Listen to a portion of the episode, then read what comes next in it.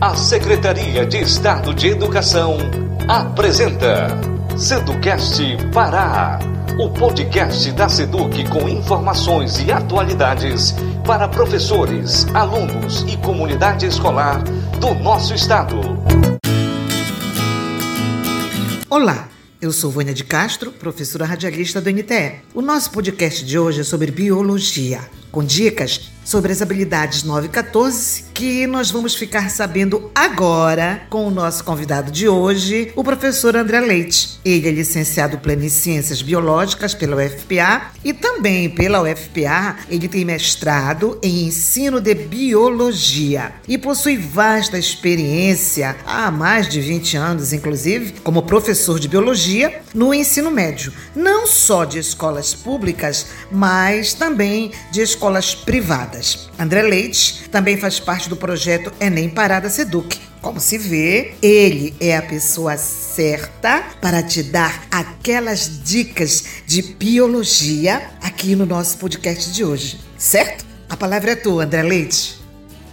Inicialmente, eu gostaria de agradecer ao Seducast pela oportunidade de estar aqui trazendo dicas importantes de biologia para os alunos da escola pública que vão fazer o Enem no ano que vem. Que esses alunos possam usar essas dicas para acertar os itens e, e, obviamente, dessa forma conseguir a tão almejada vaga na universidade. É importante o nosso aluno compreender para que ele possa resolver um item de biologia da prova do Enem, ou seja, para que ele possa resolver uma questão de biologia na prova do Enem, esse aluno necessita desenvolver um conjunto de habilidades habilidades e competências que estão na matriz de referência do Enem. Cada item está associado a uma habilidade que esse aluno precisa desenvolver para que ele resolva esse item. E para que ele chegue, para que ele desenvolva essa habilidade, ele necessita ter o um conhecimento de uma gama de conteúdos de biologia para que ele possa chegar a desenvolver essa habilidade e para que ele crie a capacidade de, de resolução desse item, ok? Uma das habilidades da área de ciência, natureza e suas tecnologias que vão estar na tua prova do Enem é a habilidade 14 e que para um um aluno resolver um item da habilidade 14, ele precisa identificar padrões em fenômenos e processos vitais dos organismos, como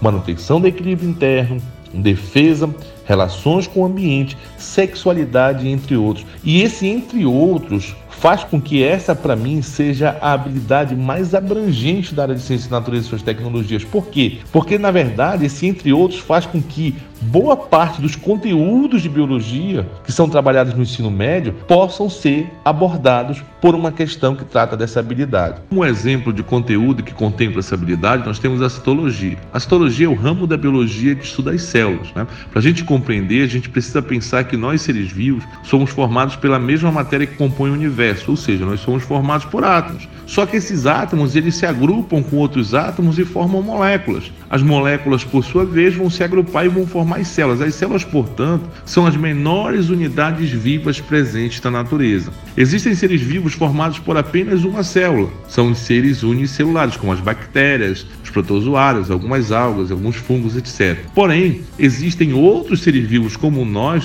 que somos formados por muitas células. Nós somos organismos pluricelulares ou multicelulares. Cada célula do teu corpo é formada basicamente de três partes: a membrana plasmática, que separa a parte de dentro da parte de fora da tua célula, o citoplasma, que é a parte interna da tua célula preenchida por um líquido onde está presente as organelas citoplasmáticas, e o núcleo, onde está presente o material genético. O nosso podcast de hoje ele vai dar ênfase à membrana plasmática. Essa estrutura é uma finíssima película fosfolipoproteica, ou seja, ela é formada por fosfolipídios e proteínas, e a função básica dela é separar os meios internos e externos da célula e manter as diferenças entre dois meios. Ou seja, qualquer substância para entrar ou sair da célula precisa necessariamente atravessar a membrana. Por isso, a membrana plasmática ela precisa ser permeável, ou seja, ela precisa permitir a passagem dessa substância tanto de fora para dentro quanto de dentro para fora. Porém, a membrana plasmática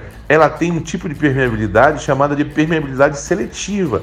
Ela seleciona o que deve entrar e o que deve sair da célula. Por isso, Existe basicamente vários tipos de transportes através da membrana, em virtude dessa permeabilidade seletiva. Um dos tipos de transporte que ocorre através da membrana é o transporte passivo, que é um tipo de transporte que ocorre a favor de um gradiente de concentração. Para a gente entender o transporte passivo, a gente tem que compreender que a célula funciona como se fosse uma solução. Ela não é uma solução, mas funciona como? Numa solução, eu tenho dois elementos: o solvente, que é o que o elemento que está em maior quantidade, e o soluto, que está em menor quantidade. Dependendo da quantidade de soluto por unidade de solvente, as soluções podem ser muito concentradas ou hipertônica, quando eu tenho muito soluto por unidade de solvente, ou ela pode ser é, pouco concentrada ou hipotônica, quando eu tenho pouco soluto por unidade de solvente. Perfeito até aí? Quando eu tenho transporte passivo, as moléculas migram do meio mais concentrado para o meio menos concentrado. Por quê? Qual é o objetivo do transporte passivo? É igualar as concentrações, é fazer com que o meio de fora fique com concentração igual ao meio de dentro. Por isso, toda vez que eu tiver transporte passivo, como ele é um processo que ocorre a favor da natureza, ele ocorre sem consumo de energia. Eu tenho basicamente dois tipos de transporte passivo. Quais são eles? A difusão e a osmose. Na difusão, as moléculas, geralmente as moléculas do soluto migram do meio mais concentrado para o meio menos concentrado. Então, toda vez que eu falar em difusão, geralmente eu estou me referindo a moléculas do soluto, como por exemplo oxigênio, como por exemplo gás carbônico, como por exemplo sódio, como por exemplo cloro.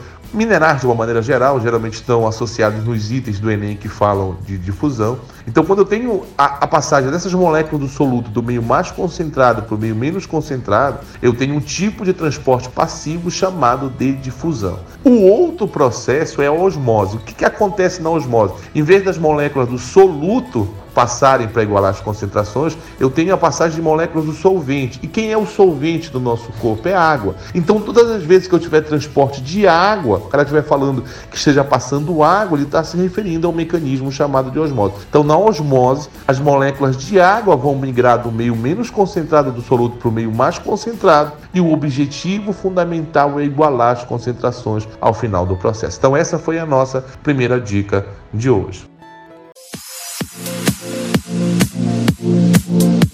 Estamos apresentando Seducast Pará.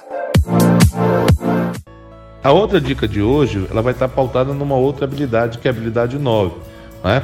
A habilidade 9 diz que para o aluno resolver um item dessa habilidade, ele precisa compreender a importância dos ciclos biogeoquímicos ou do fluxo de energia para a vida, ou ainda da ação de agentes ou fenômenos que podem causar alterações nesse processo. Portanto, para te resolver um item que contempla essa habilidade, é importante que tu perceba que nós seres vivos somos formados basicamente por dois tipos de componentes. Nós somos formados por matéria, né, que constrói serve para construir o nosso corpo, e nós somos formados por energia que faz o nosso corpo funcionar. A matéria, na verdade, são os átomos que constroem o nosso corpo. Eu já falei para ti na outra dica que nós, seres vivos, somos formados por átomos. Né? Esses átomos se agrupam, formam moléculas, as moléculas vão formar células, as células vão formar tecidos, enfim. A, nós, seres vivos, somos formados por átomos, por substâncias químicas. E da onde vêm essas substâncias químicas?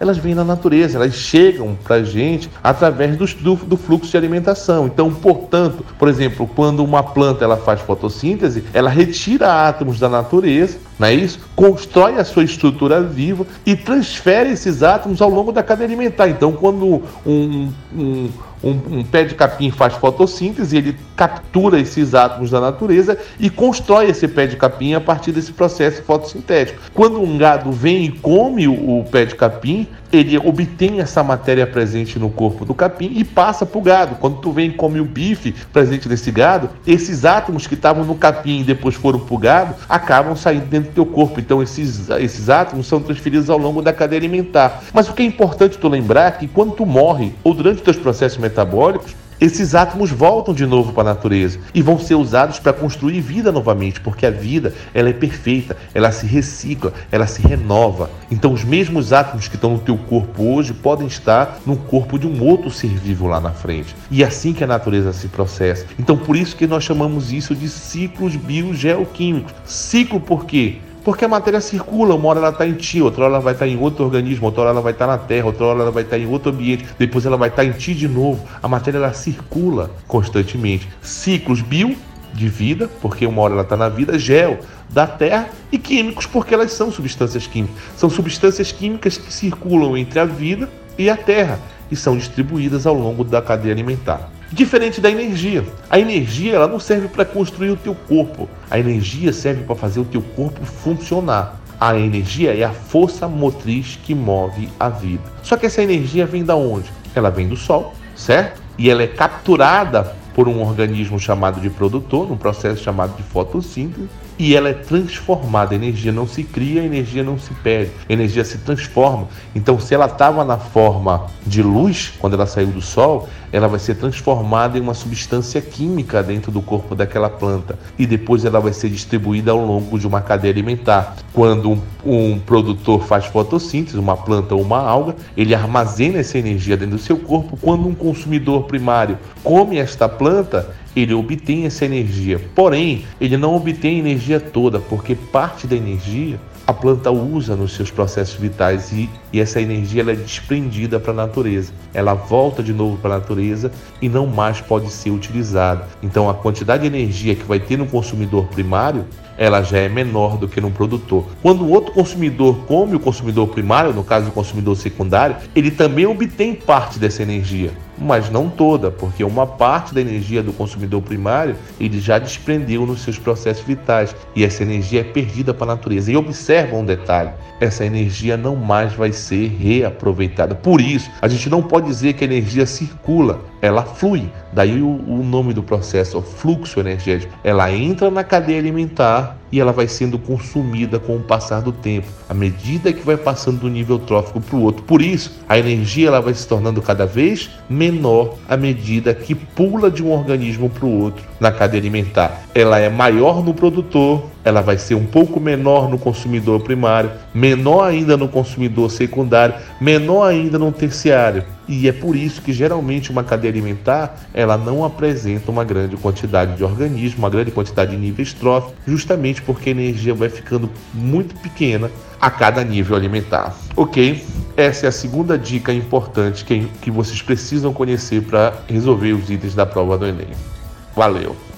Valeu, professor André Leite, muito obrigada. E nós que fazemos o Seducast Pará, estamos torcendo pela vitória de nossos alunos ouvintes e que vai dar tudo certo. Pense positivo, já deu. Um abraço muito carinhoso para você, sucesso e até a próxima. Termina aqui. Seducast Pará, o podcast da Seduc com informações e atualidades para professores, alunos e comunidade escolar do nosso estado.